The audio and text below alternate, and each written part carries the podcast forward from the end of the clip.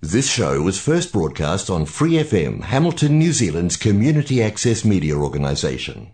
For more information on our lineup of shows and the role we play in the media, visit freefm.org.nz.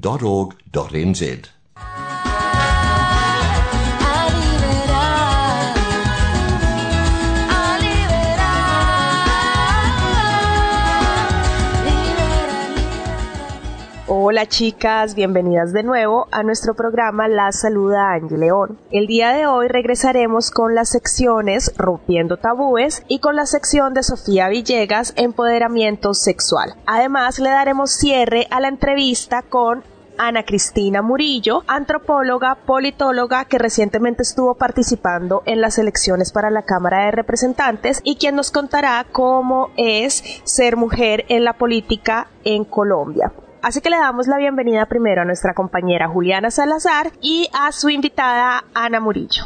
Algo que a mí me gusta mucho, mucho, mucho de Francia y que ojalá le pueda aprender muchísimo más es lo colectivo, ¿sí? Ah, sí.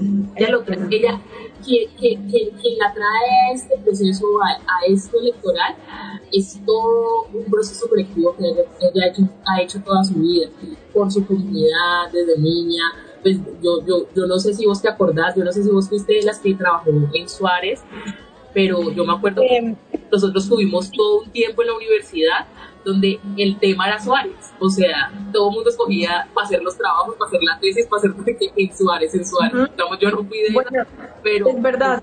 Y, y Francia eh, mantenía la universidad, digamos, con la historia, no sé qué, iba con, con Ararat, me acuerdo mucho. Eh, entonces, como que ya digamos que nosotros conocemos su proceso probablemente desde una arista muy diferente, pero, pero conocemos el proceso colectivo que ella la trajo acá. O sea, y eso es importante, tener esos procesos colectivos que te traigan a, ese, a, ese, a, este momento político, porque también te da como más sustento, como más justificación, como que ella no sale de la nada, ella no, a pesar de que no tenga experiencia en lo público, pues no la hace menos merecedora de esta posición, porque ya está representando unos intereses colectivos bien, bien interesantes que han sido, eh, que han sido sacados de lo político. Es más bien es. Sí, yo me acuerdo lo que tú estás mencionando. De hecho, eh, bueno, Andrea, Andrea Buenaventura escribió un libro de de Buenos Aires, Cauca y, de Suárez. Y nosotros con Laboratorio Etnográfico tuvimos la oportunidad de ir al territorio de Francia. Eh, yo vivo súper agradecida con esa salida de campo, con esas, esa, esas salidas de campo con, con Duarte, con Inge, no sé si te acuerdas. Eh, como que eso me, para mí, eso fue como, como, no sé, uno de los mejores momentos de, de mi, de mi de la carrera. De mi época estudiantil, claro, porque nos llevaron al territorio y eso es algo que casi nunca, bueno, qué pena, pero casi nunca lo hacen los profes. Entonces yo vivo eternamente agradecida con mis profes que me llevaron al territorio y, y, sí, total, digamos que em, creo que Francia estaba desde hace muchísimo tiempo haciendo cosas muy importantes y apostándole al cambio, incluso eh, consciente que, de que ponía en riesgo su vida. Entonces, eh, sí, total, o sea, ella, ella de pronto es una cara nueva en la política, pero en esta, pero, o sea, digamos, en, en esta manera de participar, pero ella desde hace muchísimo tiempo está haciendo cosas grandes por, por el territorio y además por, por también em, la defensa del medio ambiente, que es otra cosa que en Colombia defender el medio ambiente es sinónimo de poner en riesgo tu vida. Entonces, y ella no es nueva, es más bien eh, quizás nueva en, en, lanzarse como vicepresidenta, porque hay mucha gente que se ha lanzado hace, bueno, mucha gente caras que tenemos desde hace muchísimo tiempo en estas contiendas electorales y ella no, pero ella estaba mucho, mucho antes haciendo otro tipo de, de lucha, claramente. De acuerdo. Y, y no, y, y porque también desde hace rato yo, pues ella le viene sonando lo político porque hace cuatro años se lanzó se lanzó a la Cámara de Representantes y perdió. Entonces uno dice, ay no, mira, pues sí, tan colectiva, no sé qué, no qué. Y el proceso que ella lleva ahorita, o sea, ya lanzarse la presidencia y dice, no, me voy a lanzar la presidencia. Y después vicepresidenta es como, o dice, escucha, los procesos existen y yo creo que ella en todo este de ese proceso colectivo tan importante la tiene hoy aquí como vicepresidenta. O sea, pasó de haber perdido una elección, porque por, eso yo a veces como que la gente dice, ay, no, que te quemaste, que no hay que... Bueno, a mí no me han dicho eso, ah. a mí no me han dicho eso, pero yo creo que la gente lo dice no se lo dice a uno directamente para herir susceptibilidades, pero quemarse no es algo necesariamente malo y te pone un paso adelante de los demás en conocer esto electoral porque no es fácil. ¿Para qué? Es cero fácil. Y, y luego, mm, yo, yo siento que, que, a mí algo que me tiene, como que todavía me tiene muy preocupada es que siento que Francia como que le sirve, como que desaprovechó un montón eh, esa plataforma que ella logró construir para tener otros liderazgos en otros espacios. Entonces, digamos, el, tema del Senado, el tema de la Cámara de Representantes, ella no logró tener gente de su confianza en estos espacios, ¿sí? O gente de sus procesos en estos espacios que a mí me parecen vitales y que también abrían caminos eh, de liderazgo. Digamos que ella quedó de vicepresidenta, pero es como la única de su, de su estilo en un, en un espacio de poder, digamos, no hubo espacios en el Senado de parte del pacto. Eh, ella postuló unas personas, pero bueno, unas, yo no sé, hubo unos enredos ahí extraños en términos de, los puestos, porque pues como era lista cerrada, pues como era lista cerrada, como ah. las listas, entonces pues dependiendo del número de votos, así mismo iban las curules, llegaron a la curul 21 a, Francia creo que le están ofreciendo el, 11, pero tenía que ser una mujer. Y el 20, sino el, y el 20, el 11 y el 20. De ese ellos no confiaron, o sea, dijeron, no, nosotros vamos a quedar por fuera, no sé qué, vamos a, no sé qué, y no confiaron y dijeron no. Y ahorita tienen 21 curules, entonces, pues esas personas de confianza de ella, pues nunca quedaron en estos espacios. Oh, bueno, eso es algo que yo no entiendo mucho, la verdad, pero como cuando te como que le ofrecieron, bueno, eso estaría muy bien si nos explicas porque de pronto yo no entendí mucho. Digamos que en la coalición del pacto histórico habían un montón de partidos, el Polo, Colombia Humana, eh, movimientos como Soy porque somos que es de Francia, eh, el A y otro, el AUP, entre otros. Mm, Algunos me están quedando por ahí. Y en este sentido, ellos pues crearon una lista cerrada para el Senado. ¿Qué diferencia hay? Que en la lista cerrada uno solamente vota por el logo y en la lista ah. abierta tú votas logo y número, o sea, votas por esa persona específica. Cuando tú votas por el logo, votas que el primero tenga, el, eh, digamos que esa lista quede, pero entonces el, eh, quedan en el orden en que están eh, en la lista el, primero tiene la mayor posibilidad, pues el último, el que sea 100, pues tiene la menor posibilidad. Y eh, pues soy porque somos primero, estaba como en el puesto 30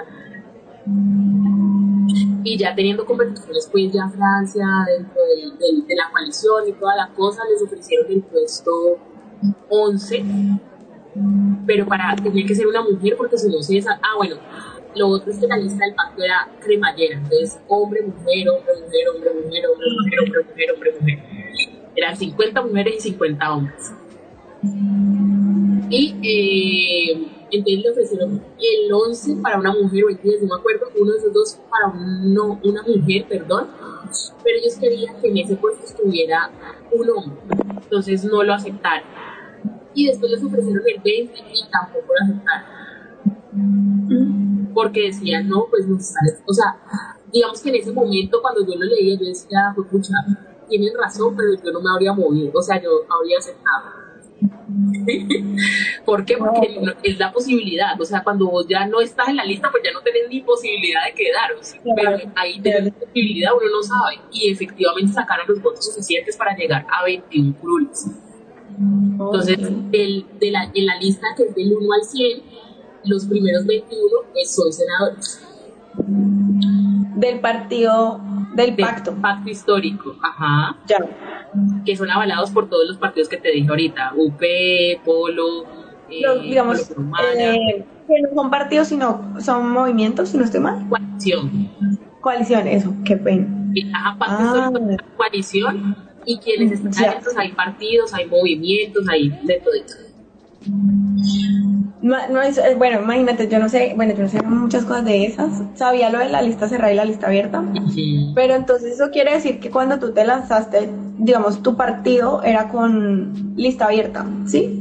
Mi partido era con lista abierta, exacto. Ya. Exacto. Ah, bueno. bueno, pues. Ajá. Pues eso creo que es importante porque aclararlo, así porque así como yo, de pronto muchas no, no entendíamos. Sí, no, eh, era lista abierta, digamos que eh, la lista cerrada tiene unas ventajas, es que pues como que vos haces solamente publicidad con el logo, porque también uno juega mucho con la recordación de la gente. Porque cuando llegas al tarjetón y usted ve un poco de números y ese poco de cosas, Dios mío, yo qué tengo que votar, no me acuerdo de nada, la gente entra en blog cuando vota, yo no sé por qué. Entonces, con, con la lista abierta, digamos, en términos de marketing, el tema, perdón, la lista cerrada, el tema de la, del, del logo, pues ellos hicieron una estrategia muy buena, Pacto Petro, vota Pacto, vota Petro, eran los mismos colores, el mismo número de letras, ¿no? entonces pues mucha gente votaba Pacto, no sabían quién eran, quién eran los candidatos que estaban ahí adentro, pero, votaban Pacto. Eh, y con, con, la lista abierta pues toca hacerle tanto eh, publicidad al logo, como al número que uno es, porque pues para que voten por uno. Sí, sí, me acuerdo de tu, yo me acuerdo cuando tú campaña. logo, número, logo, número, marque logo, marque número. Entonces hace un poquito más complicado la recordación para la gente, pero, pero, y bueno, pues obviamente si vos estás deprimido, también eh, una lista cerrada te permite no hacer tanta campaña, Sí, entonces campaña pues ya logo, logo, pero la gente individualmente no tiene que conseguir el voto, el voto a voto, no, sino que el esfuerzo que ellos hicieron fue muy, muy interesante. Yo tuve, digamos, esa, esa tentación cuando yo pues estaba escogiendo por dónde irme, en qué, por qué partido, digamos, yo siempre he sido como de tradición verde, porque quizás ha sido como el, partido que más, por el que más me he identificado con los candidatos y todo eso, siempre generalmente voto por el verde, pero cuando yo, yo lo pensé, yo dije, pucha, pues si nosotros conseguimos un, un puesto 5, un puesto 5 en el pacto, y hacemos. Y yo tuve una conversación con personas de Francia y toda la cosa, para ver si podíamos hacer pero nunca, a mí, digamos, eso es lo, lo, que más me dejaba preocupada, que nunca le abrieron esos espacios a Francia. Entonces, yo creo que ya tiene un montón de cosas que conversar respecto a eso, porque sí, ella es presidenta y ella llegó a ese espacio, pero ella nunca le dieron esa injerencia de poder decir, bueno, yo quiero obtener a esta persona aquí, no. Mm. Vamos que ella sacó ya su lista aparte de Cámara de Representantes Afro, que no lograron la curul, porque además es súper duro. En, el afro yo creo que es el más duro. Eh, y, pero en estos espacios que tenía el pacto en Senado, en cámaras de los diferentes, creo que ella logró una cámara con una, la primera mujer palenquera, creo que en Bolívar. ah, sí, me parece. Dorina, creo que se llama ella, pero de resto como que quedó muy, muy dependiente al, al, proceso pues que tenga el pacto dentro de sí, no sé cómo, cómo decírtelo, yo siento que el liderazgo de Francia daba para que tuviera aún muchos más liderazgos dentro de muchos otros espacios de poder y creo que quedó muy limitado por eso pero también es por eso ah. que hay racismo, porque hay clasismo. eso te iba a decir, porque entonces eh, están, está entrañado Sí. Hace un año, vos escucharás lo que dice la gente. Hace un año nadie daba un peso por Francia. Hace un año nadie daba un peso por Francia. Yo me acuerdo Francia y yo me la encontraba mucho en, ah, pues en los puntos de resistencia y todo eso, entonces en la Loma de la Cruz y así, ella iba y no sé qué. Y, daba sus discursos y no sé qué, y pues la gente, pues yo, pues porque la conozco y todo, es como que uno está emocionado, pero la gente en general que tiene estas conocidas ¿sí? Hace un año nadie daba ni un solo peso por Francia, pero nadie no, algunos dábamos, yo claro, algunos, pero, no la mayoría. Pero no la mayoría, ni, ni, ninguna de las personas que hoy tal vez la rodean, muchos de ellos no daban un peso por Francia. Entonces siempre estuvo subestimada, subestimada, subestimada, subestimada. También yo creo que también dentro del pacto fue una pelea dura para que ella fuera vicepresidenta. Sí. Para que ella fuera la candidata. Claro, porque cuando ella se lanzó, Petro, o sea, se lanzó ella, se lanzó Petro y no recuerdo el nombre del otro señor que fue gobernador del, del departamento de, Nariño. Ah. Entonces, eh, sí, eso, y de, eso, Camilo Romero. Y ganó Petro en esa consulta. Y ella, pues pienso que también fue como un acto eh, de, de pronto, no, no sé, no sé, pero quizá eh, estratégicamente ella dijo, bueno, está bien, podemos aceptar la vicepresidencia, porque perfectamente ella hubiera podido decir como, bueno, no, no, no, no quedé, no sé, pronto no, no sé cómo era así eso, ¿no? Pero, pero ella aceptó. Es que, es que la cosa, la cosa más tenaz, Juli, yo te la cuento porque tú no estás como tan enterada, la cosa más tenaz es que dentro del pacto, cuando hicieron la consulta, dijeron que el segundo iba a ser vicepresidente. vicepresidente Ah, ya. Era el, era el acuerdo, era el acuerdo. Ah, ya. Ah, Pero aún así se sometió a discusión. ¿Sí me hago entender? Porque el segundo no fue Camilo Romero, el segundo no fue otra persona. Claro, pero. Ah, ah ya. ¿Será que sí nos conviene que ya sea la segunda? Es que somos los mismos votos, es que ya no nos va a traer más votos. pues bueno, mira, esta información que tú estás diciendo ahorita aquí es como o sea, espero que este programa lo escuchen muchas y muchos, porque, o sea, todo lo que, todas las barreras que, digamos, Francia ha tenido que eh, superar en, dentro de su mismo partido, le estaban también condicionando por ser mujer y por ser afro. Entonces, no, o sea, eh, esto es, esto es un, o sea, el, el hecho de que ella sea vicepresidenta ahora, además es algo que creo que es un precedente para muchas cosas. No, y es una locura porque además ese día de las consultas del 13 de marzo, los medios de comunicación estaban todos en, en, digamos, en la sede de, Petro, en la sede de Cepo Fajardo, en la sede de Fico, ¿sí? Ah, pero nadie estaba donde estaba, eh, si no estoy mal, creo que era las, eh, en, el, en, en, en, el polo, en el polo era donde estaba como la sede de Francia. Cuando mm. estaban viendo las votaciones, que esa mujer fue la tercera más votada en todas las consultas, ahí ya todos los medios de comunicación se iban a volcar a donde Francia, porque para ellos era imposible que ella sacara más de votos. ¿Me entendés? cuando vieron que tercera, pues todo el mundo volcó para allá. todo el mundo ya los votos, 700 mil, casi 800 mil votos, no, esa mujer Obvio, no, es, fue una cosa este increíble. Es tenaz, es tenaz todo lo que, lo que hay alrededor de, de, esto político y pues obviamente los estereotipos que nosotros tenemos respecto a quienes son los que ganan y traen votos, pero, pero sí, entonces ella tuvo que enfrentar un montón de cosas y yo creo que pues obviamente enfrentando todo ese montón de cosas, pues no le dio esa capacidad de poder seguir replicando esos esos liderazgos o apalancar los liderazgos. Yo creo que ya ahorita es una que puede apalancar liderazgos o, usar su plataforma para que otros liderazgos estén presentes y creo que ojalá sea la regional ese espacio y que tampoco se vaya, como que ya ahorita ya ahorita siendo vicepresidenta eh, y, posicionando más su movimiento Soy porque somos, pues pueda haber esos liderazgos similares a ella también que vienen de los procesos, al igual a ella, que esos son los que necesitamos, necesitamos gente más de proceso y menos, menos tecnócratas, menos gente, sí, a mí me parece muy bacano que no estudie un montón, a mí me encanta estudiar y toda la cosa, pero ya estamos, pues sí, todos han tenido los mejores diplomas y cómo lo han hecho y viven igual en su burbuja. Eh, Exacto. Estrato 6, eh, estudiando en Harvard, eh, bueno. Eh. no, yo creo que el país necesita una empatía, una cercanía mucho más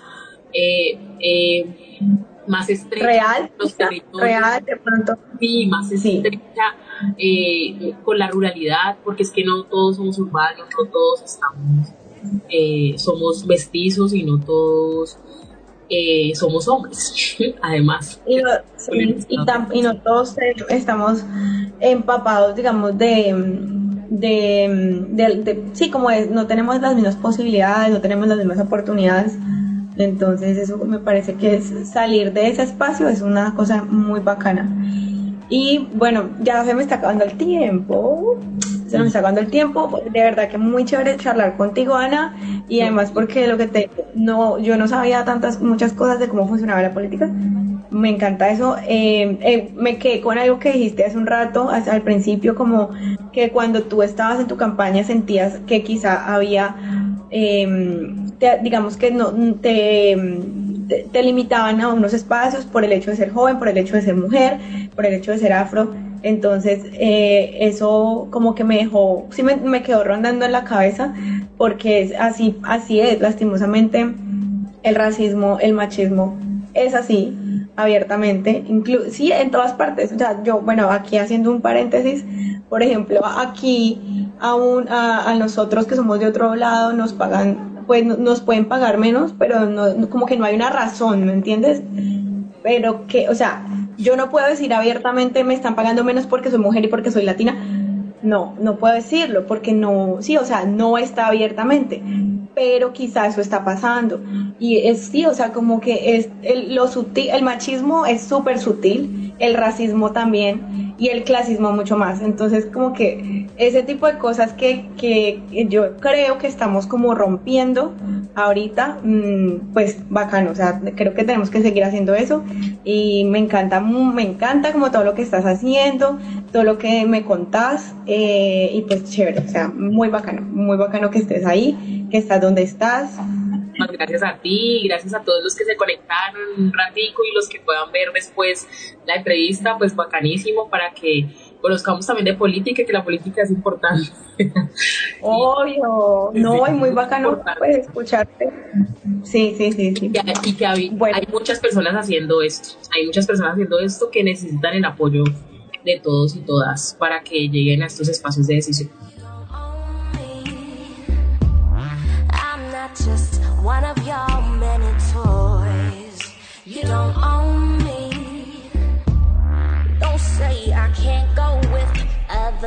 Empoderamiento sexual con Sofía Villegas.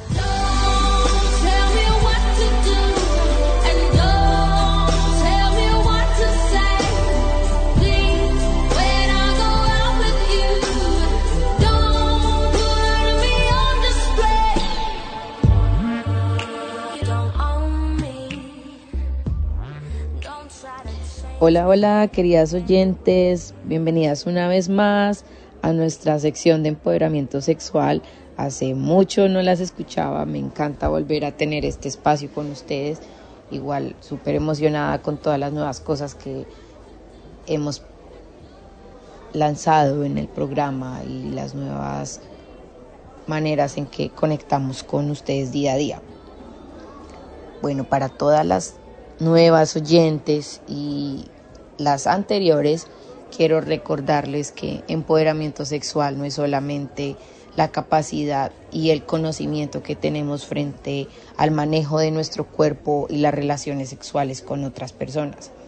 Empoderamiento sexual tiene que ver con muchos ámbitos de nuestra vida social que implica relaciones sentimentales, que implica conexión, deseo, autoconocimiento, empoderamiento, prácticas y un mundo de cosas que envuelve nuestra conexión de mente y cuerpo. Y hablando de esas conexiones entre mente y cuerpo, quisiera hablar esta vez sobre las relaciones entre amigos y qué pasa con las relaciones sexuales y los vínculos amistosos que tenemos con nuestros mejores amigos. Entonces, el día de hoy vamos a hablar sobre las relaciones sexuales con nuestros mejores amigos y qué pasa frente a esto. Me gustaría saber un poco qué opinan mis compañeras frente a este tema. Entonces, Juliana, Angie, las escuchamos. Bueno, Sofi, respondo a tu pregunta. Eh, mi primera relación fue con un amigo que era mi mejor amigo y éramos súper adolescentes, o sea, éramos pequeños de 16 años más o menos, perdón, sí, 16. Y para mí era como, fue como el amor de mi vida, o sea, el primer amor, literal, el primer amor de mi vida eh, fue él. Y, y, fue un amor así súper loco, adolescente. Y, pero pues éramos amigos y luego terminamos siendo novios. Y ya, o sea, de, digamos que después de eso yo nunca he tenido como otra relación así con amigos en esos términos.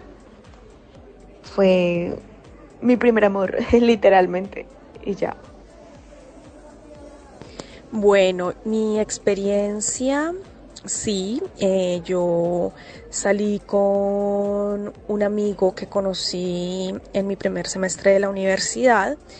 Eh, nosotros fuimos amigos por varios años, de hecho yo tuve una pareja en la universidad y hacíamos trabajos juntos y después yo terminé con mi pareja de la universidad y bueno, empecé a salir con otro chico y digamos que él junto con una amiga eh, fueron como los únicos con los que mantuve contacto y sentí pues de alguna forma apoyo eh, cuando la relación con eh, la pareja que tenía en la universidad terminó. Después de que yo empecé a salir con otro chico y esa relación también terminó por temas de abuso emocional y psicológico, yo mm, eh, me empecé a ver con mi amigo de la universidad, nosotros seguíamos teniendo contacto, pero digamos que a partir de ahí nos empezamos a ver y las cosas empezaron a dar pero al principio yo me sentía un poco como confundida, como que no estaba segura. Yo en esa época pues todavía tenía eh, muchos estigmas interiorizados, entonces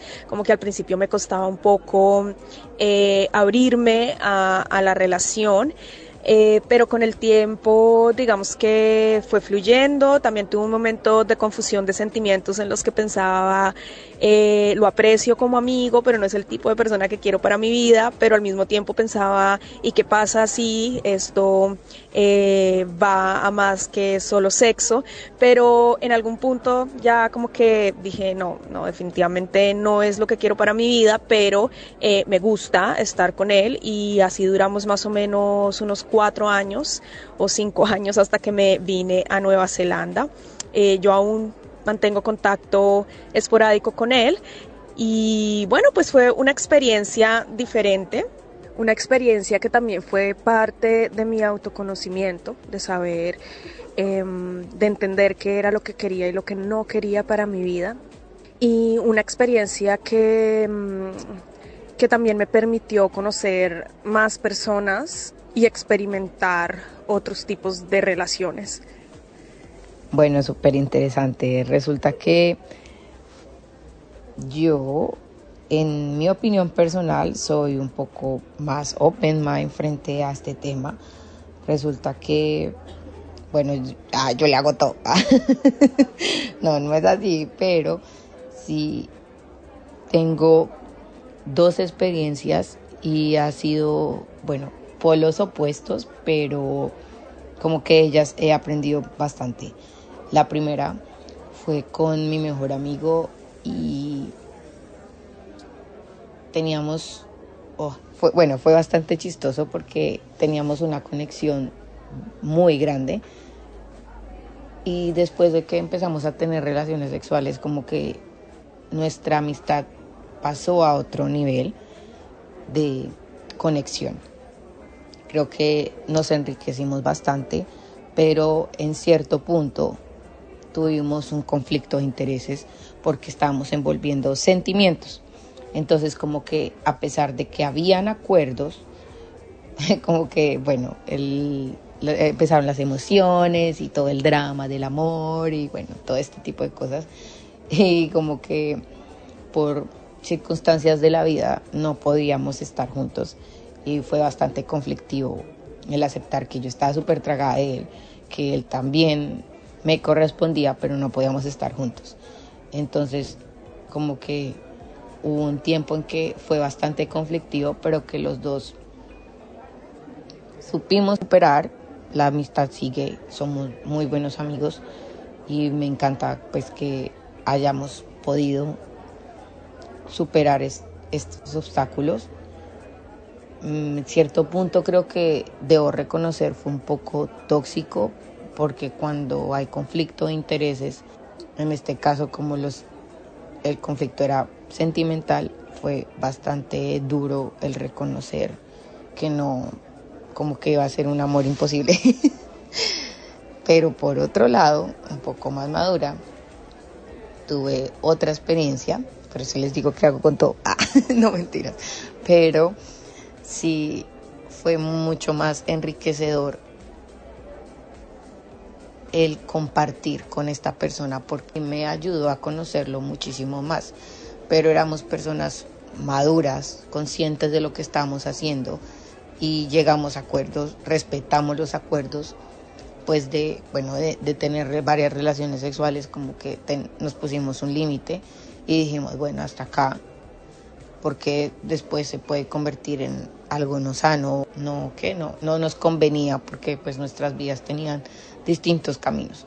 Entonces, pues creo que en mi parecer siento que las personas podemos llegar a acuerdos y podemos llevar esa amistad a otro nivel, siempre y cuando haya un respeto por los roles que tenemos dentro de las relaciones, siempre y cuando se respeten los acuerdos, siempre y cuando sea de manera positiva. Pienso que un amigo nos conoce muchísimo más, por eso lo llamamos mejores amigos, ¿no? Porque es como una relación como más íntima, más de confianza, en la que tú entregas otras partes de tu ser que generalmente no compartes con otras personas del día a día.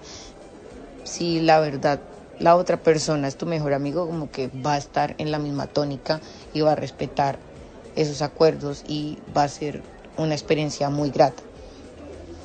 Ahora me gustaría escuchar qué piensan algunas de nuestras oyentes frente a estas situaciones. Bueno, esta pregunta es bastante complicada para mí. Tuve una situación de que mi mejor amigo se había enamorado de mí y la verdad que mm, Em, yo creo de que para mantener una amistad a largo plazo y para que sea una amistad verdadera no, no tiene que haber confusiones en cuanto a eh, relaciones sexuales o sentimientos de por medio porque o si no ya no sería una amistad igual. Em, eso es lo que me pasó a mí. No no llegué a tener ninguna relación sexual ni sentimientos mezclados con amigos. Así que esa es. Gracias, besos. Yo no he tenido ninguna experiencia teniendo relaciones sexuales con algún mejor amigo o mejor amiga.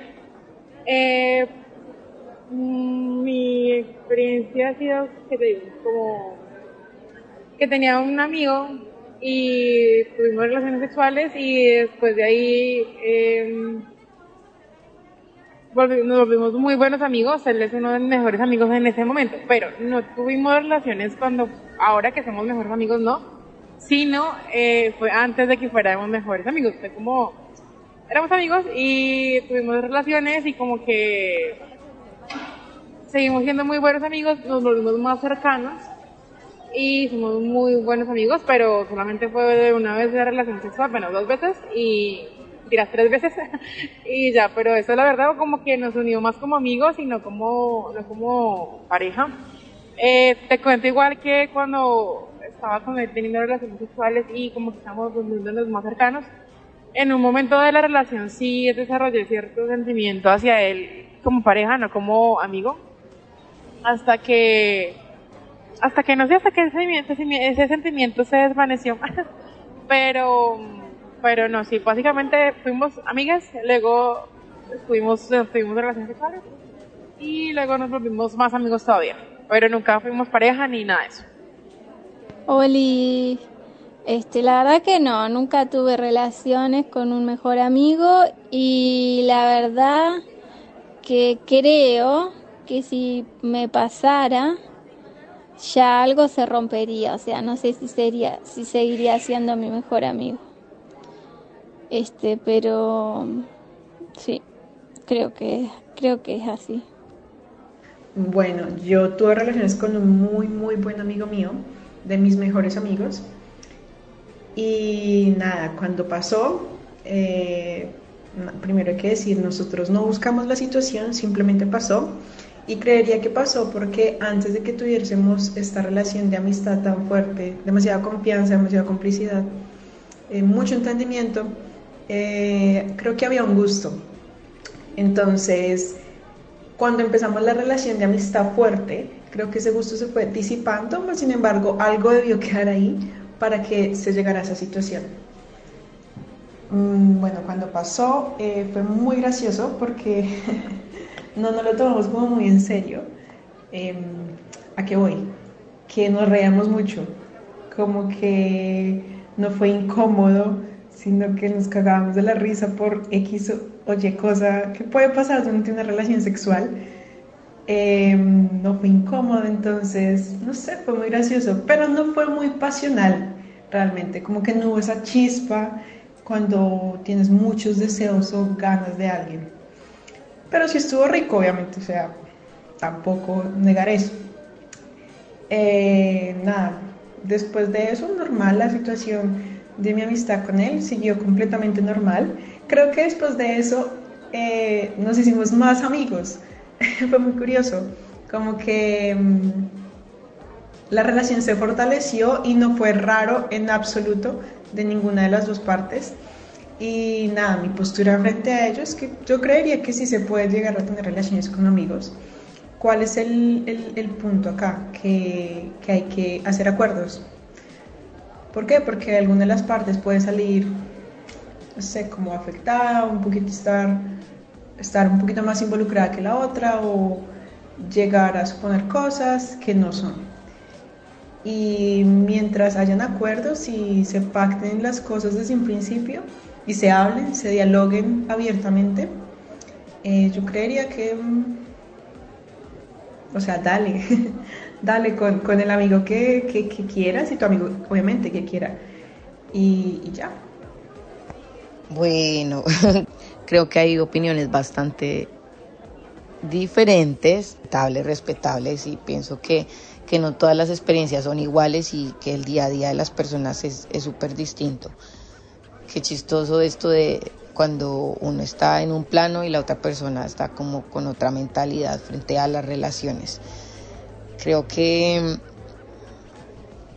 sigo insistiendo, para mí es como muy normal y como que he tenido la capacidad de manejarlo, pero también respeto pues las, las, opiniones de, de, las otras personas. Yo sigo en mi, en mi bando de, de que todo puede ser mucho más sano.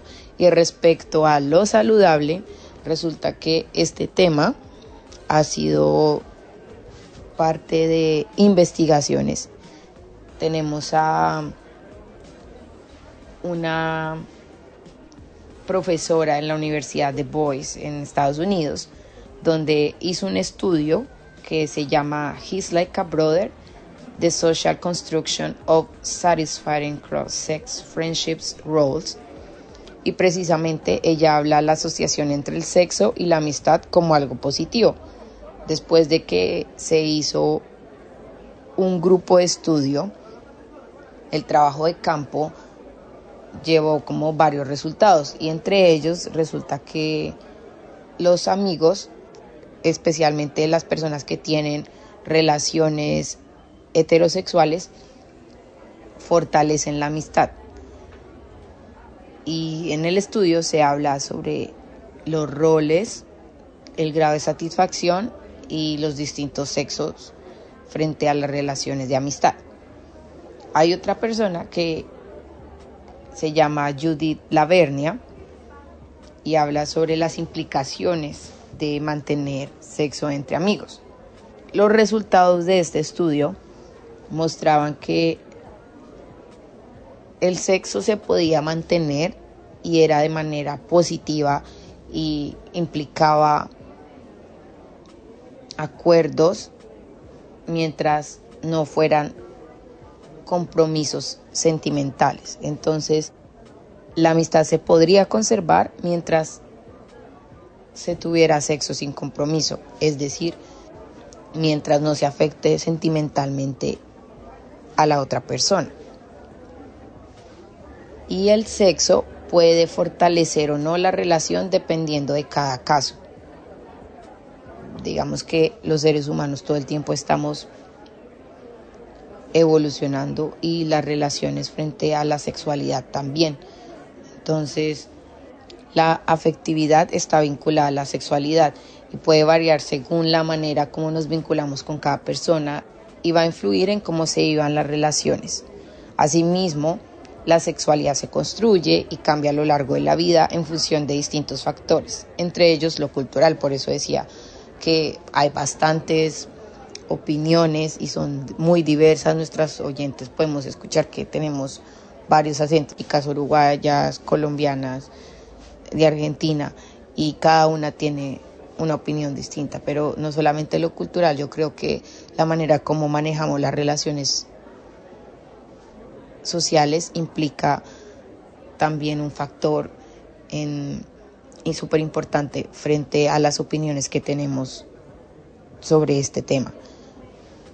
Yo creo que, en mi opinión, a pesar de que haya estudios que digan que son saludables, y yo estoy muy de acuerdo, pienso que hay conductas de riesgo como, por ejemplo, los factores de toxicidad que tenemos cuando las relaciones son muchísimo más intensas, por ejemplo, cuando hablábamos en el bombing, que si todo sea en exceso hay riesgos, ¿no? Entonces siempre tenemos que tener en cuenta que los apegos no son saludables, que las conductas de riesgo no solamente implican el exceso, sino también el respeto frente a los roles de las relaciones, también la manera como envolvemos la persona en nuestra vida diaria, precisamente si preservamos una amistad y son, las, son como los mejores amigos, pienso que está la madurez para tener y poder decir como, bueno, esta relación es positiva o no es positiva para mi vida.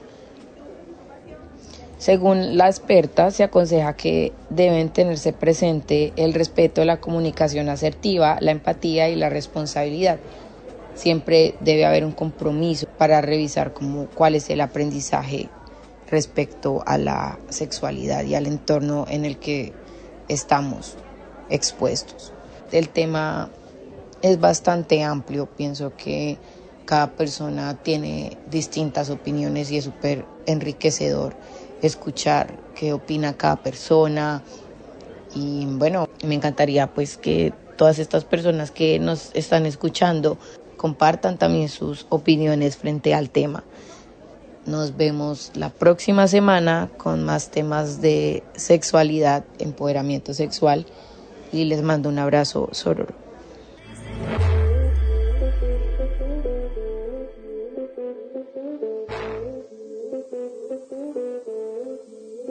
Me dice que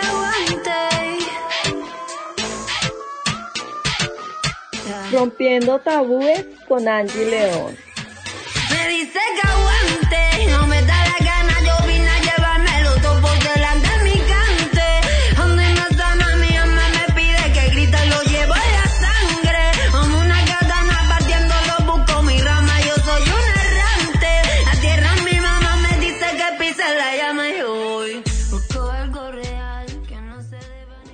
Hola mujeres, aquí de nuevo Angie.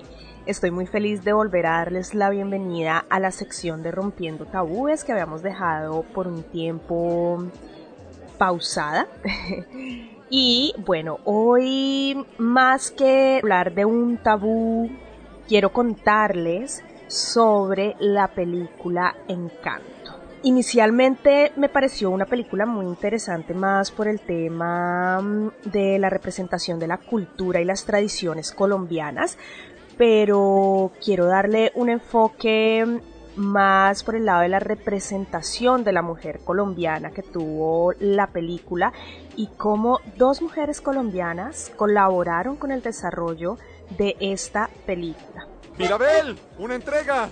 Te traje el especial ya que eres la única madrigal sin un don. Le llamo el especial no especial ya que no tienes un don. Eh, gracias. Tal vez tu don es vivir en negación.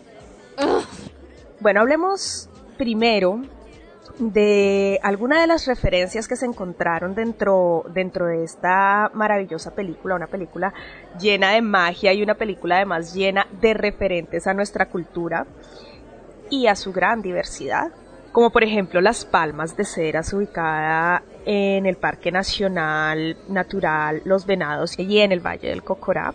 También podemos observar las famosas mariposas amarillas del escritor Gabriel García Márquez, aunque he de decir y aclarar que a pesar de que fue uno de mis escritores favoritos cuando estaba joven, hoy por hoy se puede ver un poco más de forma crítica sus escritos, eh, tienen muchos tintes machistas, misóginos y pedófilos, lamentablemente. Y también podemos observar en algún punto de la película una mariposa azul que está relacionada con la Morphomelenaus. Bueno, tengamos en cuenta que Colombia es uno de los países mega diversos, que son estos países que conforman gran parte de la diversidad del mundo, donde se encuentra la mayor parte de la diversidad del mundo en cuanto a ecosistemas, en cuanto a animales, en cuanto a plantas. Por ejemplo, dentro de la película podemos ver también la guacamaya roja, diferentes tipos de tucanes, podemos ver los colibríes. Colombia es uno de los países con más colibríes en el mundo. Podemos ver al jaguar, el mayor felino de América. También podemos ver al coatí o a los cuzumbos, al tapir y a la capiguara o chigüiro.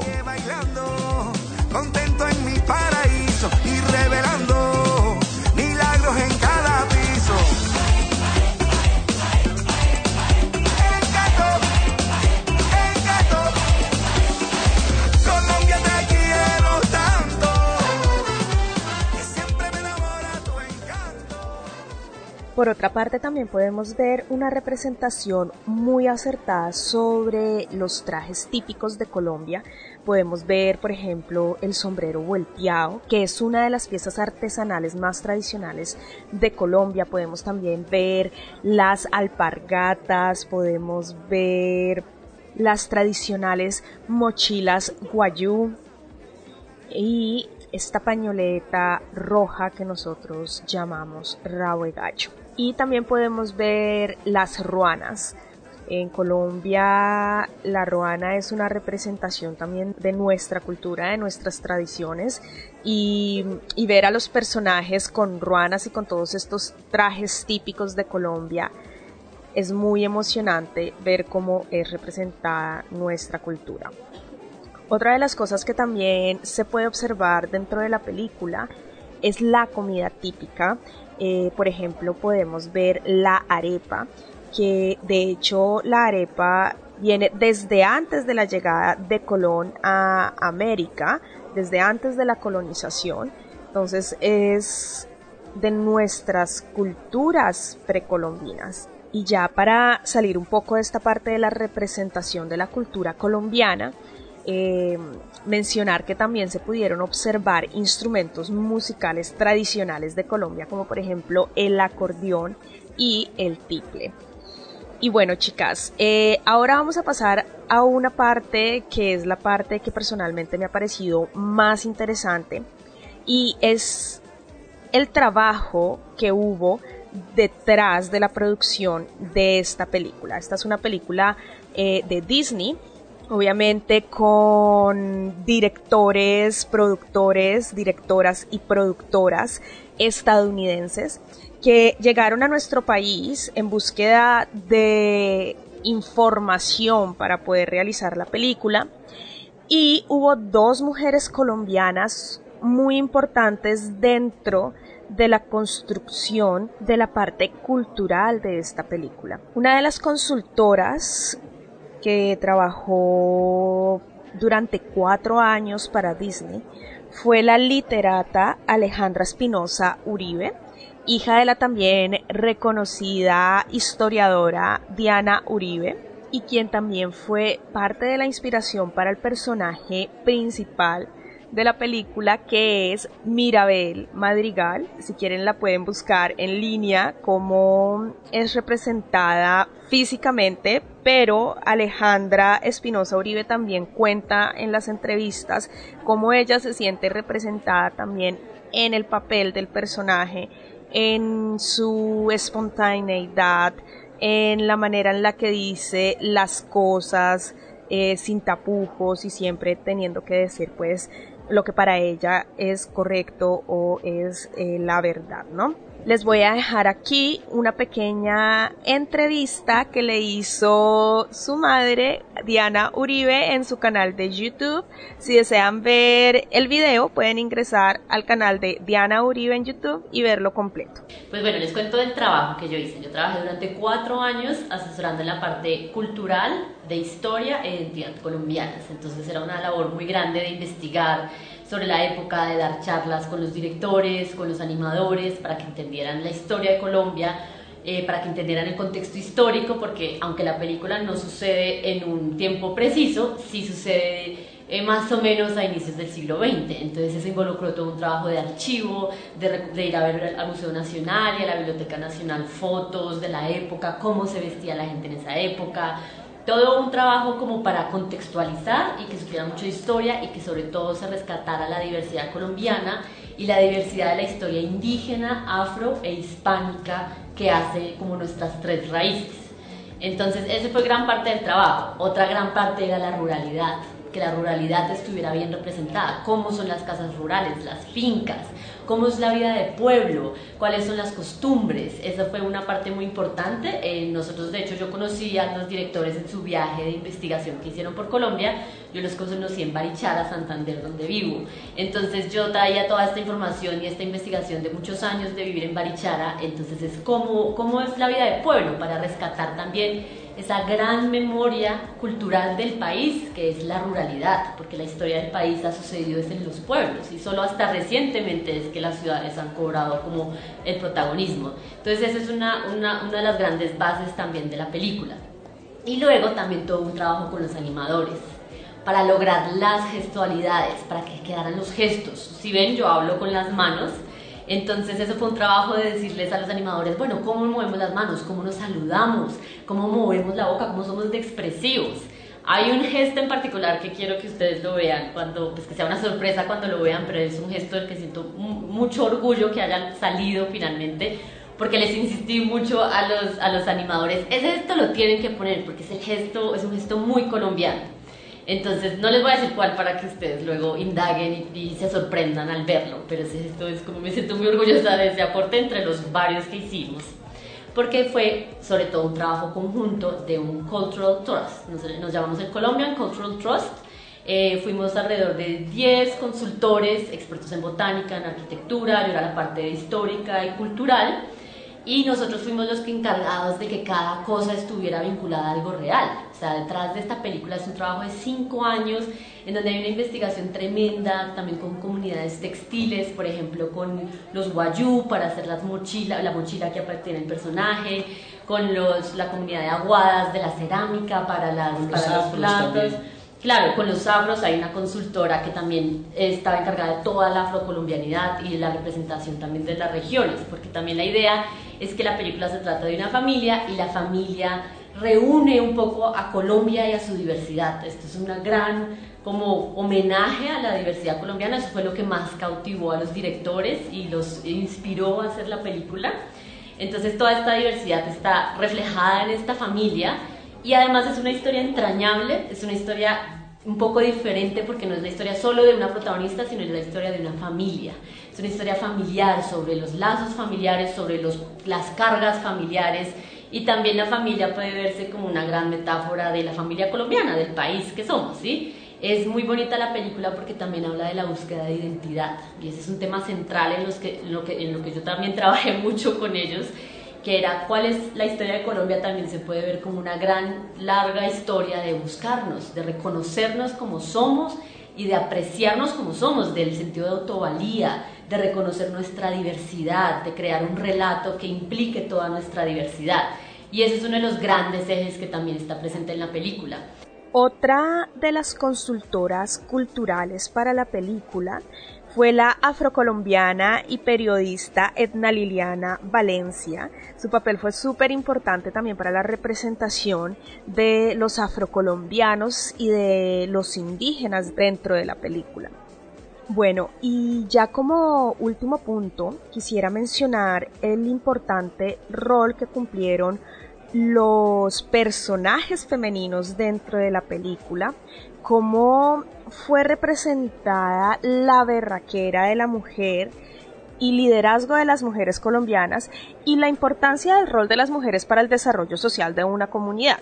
Las mujeres colombianas han ocupado un papel central y su rol ha sido esencial a lo largo de la historia del país para superar las crisis y los siglos de violencia las mujeres se han convertido en proveedoras, cuidadoras y han llevado la batuta cuando la violencia las ha despojado de su tierra, de sus familias, de todo lo que les ha pertenecido. Y la mujer es la que está siempre ahí volviendo a reconstruir, volviendo a levantarse, criando a sus hijos, proveyendo a sus hijos económicamente y, que muestren el perfil de la mujer colombiana con toda su esencia, con toda su berraquera y con todas las maneras en las que puede ser una mujer colombiana y también el reflejo de la familia tradicional colombiana. ¿no? de las familias también monomarentales, desde el momento en el que la abuela Alma queda viuda, precisamente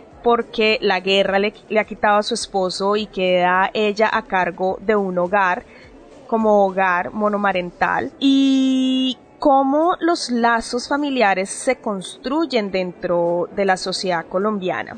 Aquí con el tema de la abuela Alma hay un punto muy interesante y es también la reconciliación.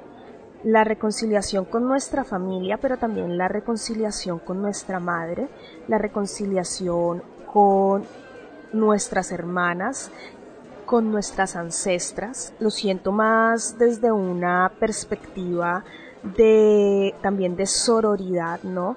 De reconciliarnos con las otras, de reconciliarnos con nosotras mismas. Y es muy lindo ver que ya no vemos a las eh, princesitas que tienen que ser salvadas, sino que vemos más mujeres reales, más la esencia de la mujer y más su trabajo dentro de la sociedad. Esto obviamente está muy ligado al hecho de que Disney ahora tenga a Pixar de su lado, claramente, ¿no? Si le soy sincera, desde muy joven siempre he preferido a Pixar sobre Disney. Me encanta ver cómo Pixar ha influido en las decisiones de las producciones y direcciones de los trabajos de Disney, ¿no? Porque eh, es claramente un antes y un después lo que podemos ver dentro de las nuevas películas de Disney. Y bueno, nada, que me alegra mucho que representen también a mi cultura, a mi país. Y bueno, chicas, nos vemos en una próxima oportunidad. Espero que les haya gustado. Un abrazo sororo a todas. Gracias por acompañarnos el día de hoy. Las esperamos la próxima semana con más temas y recomendados aquí en De Mujer a Mujer. No olviden seguirnos en Facebook e Instagram en arroba de Mujer a Mujer NZ. Hasta la próxima. Thanks for listening to this Free FM podcast. If you want to hear more content like this, you can support Free FM via Patreon. Head to patreon.com slash freefm89 to find out more.